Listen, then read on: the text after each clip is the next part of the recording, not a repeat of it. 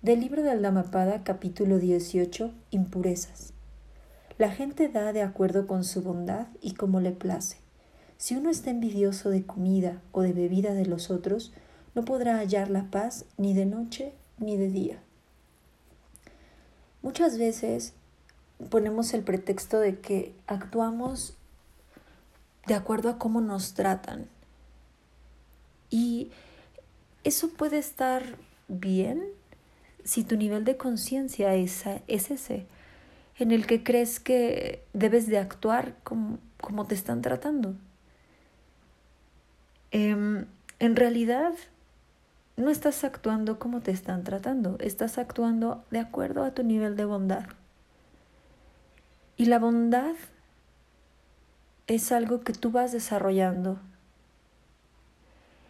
en el que Tú puedes ser bondadoso sin importar hacia quién va.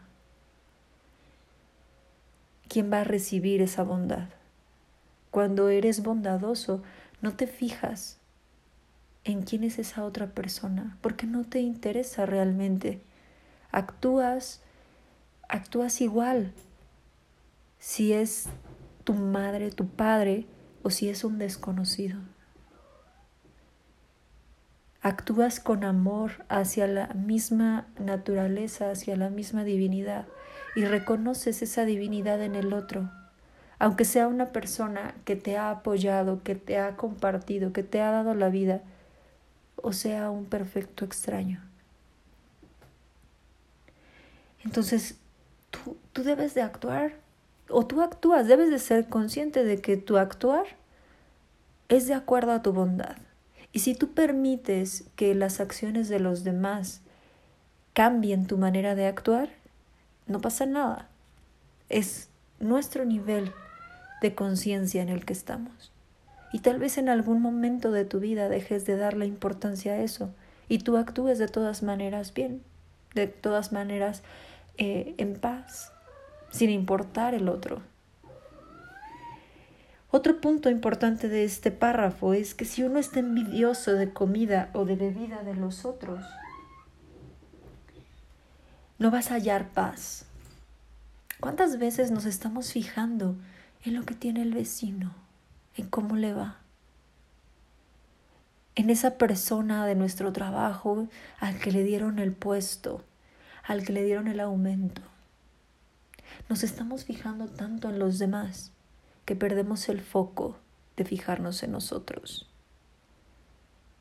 No tienes por qué estar mirando al de al lado, y mucho menos si es para envidiar. Puedes mirar al de al lado para de alguna manera motivarte y decir yo quiero llegar a ese punto. Puede ser. Aunque el estar mirando al de al lado y querer llegar a ese punto, de una vez te lo digo, no vas a llegar porque el punto en el que está Él es su punto de vida, que no puede corresponder al mismo punto tuyo.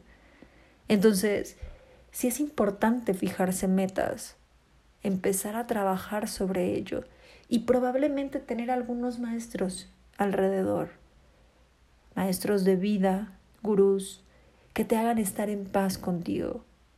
Tal vez tener algunos líderes alrededor que te hagan enfocarte en lo que necesitas, que te hagan dejar ciertos hábitos. Eso es bueno. Y ahí es donde puede entrar tu vecino. Decir, ok, o sea, a esta persona le va bien, esta persona logra sus metas. ¿Qué, qué, qué hace diferente a lo que hago yo? Pero al final no es envidiar. Cuando uno está envidiando lo que tiene el otro, dejas de concentrarte en ti dejas de ver en qué punto estás parado. Y por lo tanto dejas de trabajar en ti. El ego actúa ahí de una manera muy curiosa en el que te dice es que tú estás actuando de la mejor manera, pero el jefe es injusto y le dio el puesto que tú, al que tú eres más capaz. Cuando nosotros nos creemos más capaces que otra persona, es nuestro ego. Y la razón por la cual no nos dan a nosotros ese puesto deseado es porque nos falta algo. Tal vez no sea la capacidad intelectual. Tal vez tampoco sea las habilidades técnicas. Pero no te lo están dando por algo. Y en lugar de estar envidiando a esa otra persona que sí lo obtuvo, debes de hacer una introspección para ver qué es lo que falta en tu ser, que la vida decidió que no era momento para ti. Probablemente porque no debes de enfocarte en eso y tienes otras cosas que tienes que trabajar. Ese puesto probablemente no te iba a llevar a un siguiente nivel de conciencia. O simplemente no estás apto espiritualmente para tener ese puesto. Hay que pensar en eso, hay que pensar en el por qué yo no lo estoy obteniendo en lugar de estar envidiando.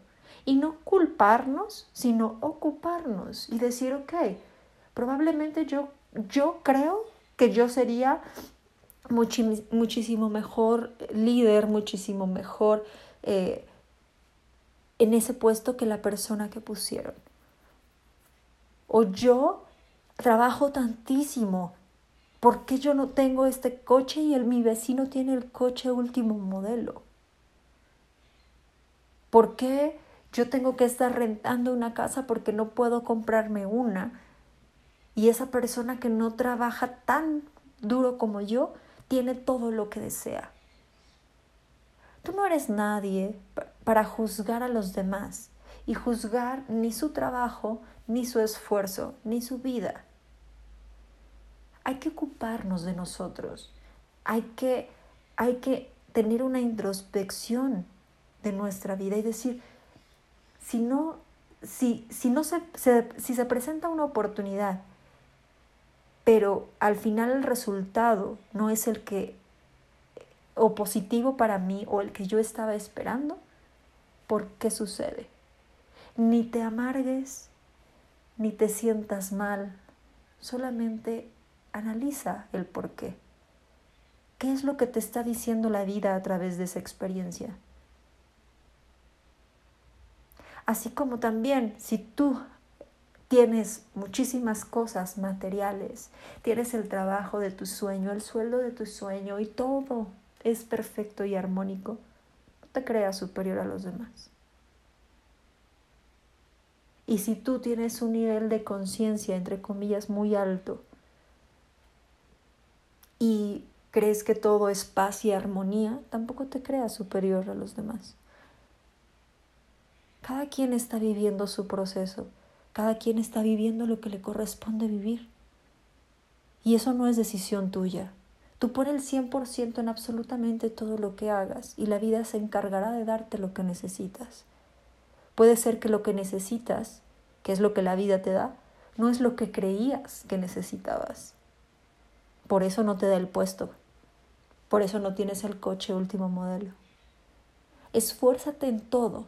Da tu 100% y suelta el resultado. El resultado no te pertenece.